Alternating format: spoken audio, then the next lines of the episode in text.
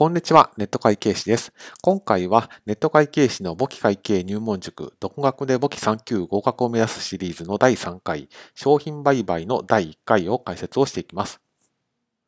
内容はこちらの5つの項目です。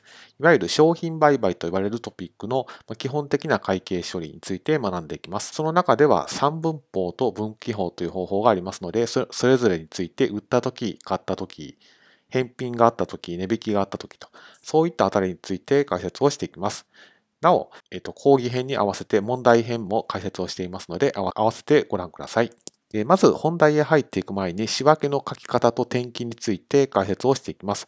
仕分けっていうのは取引が起きた場合に会計帳簿へその取引の内容を勘定科目というのと金額を使って書いていくと。それを仕分けと言います。左側借方と右側貸方に2つの箇所に書くべき項目があるということ。で、その上でその仕分けを書いた後、勘定口座とか勘定とか元帳とかいったところに、仕分けを書いた内容を移していくと。そういった内容になります。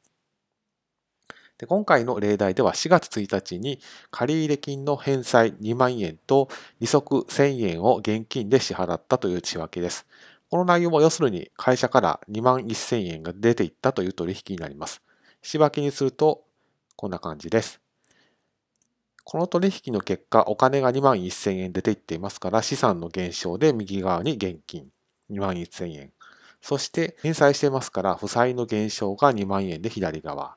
利息を払っていますから、費用の発生で左側に1000円と。勘定口座元帳に転記をしていきます。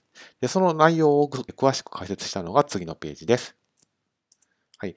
えー、下に書いてあるのが仕分けの内容です。で、それをどういうふうに転記していくのかといったところです。まず、えー、仕分けをよく見る右側貸方に現金2万1000円と書いています。ですから、えー、上にある現金勘定の右側に2万1000円と書きます。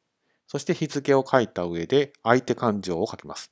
でこの仕分けの場合、相手勘定は借入金と支払利息と2つありますから、この場合は食事という表現を使います。独学で簿記検定3級合格を目指す初心者向けの簿記講座を更新していく予定にしています。もしご関心がございましたら励みになりますので、ぜひチャンネル登録をしてみてください。ご清聴ありがとうございました。